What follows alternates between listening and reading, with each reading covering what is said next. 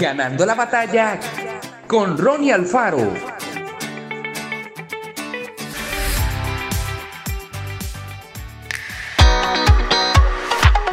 La palabra disciplina designa mucho más que un castigo o la reprensión por haber hecho algo malo.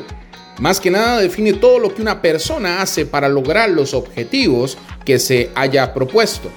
Si un deportista quiere lograr un alto rendimiento en el campo de deportes, dedicará varias horas a la práctica. Si un músico es parte de una orquesta que presentará una serie de conciertos, invertirá tiempo para ensayar cada pieza musical a la perfección.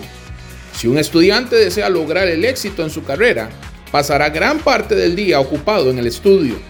Lo mismo ocurre con quienes deciden seguir a Jesús y crecer en la fe porque la palabra disciplina proviene de discípulo, alguien que hace todo lo posible por parecerse cada vez más a su maestro. Si queremos lograrlo, debemos comenzar por controlar nuestras pasiones y deseos. Es cierto que las tentaciones están por todos lados, pero si de antemano decidimos cuáles serán nuestros principios y valores, podremos vencer sobre ellas y no hacerles caso.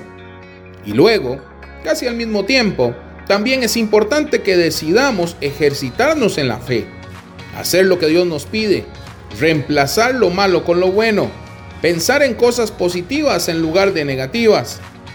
Alguien dijo hace tiempo, sería una tragedia pasar varios años en la iglesia y aún servir a Dios sin llegar a parecernos a Jesús más que el día en que lo conocimos.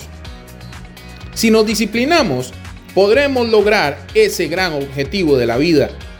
La oración y la lectura diaria de la Biblia son prácticas fundamentales que nos ayudarán a disciplinar nuestra vida y avanzar en el crecimiento personal. Que Dios te bendiga grandemente. Esto fue Ganando la batalla con Ronnie Alfaro y recuerda, síguenos en Spotify y en nuestras redes sociales para ver más.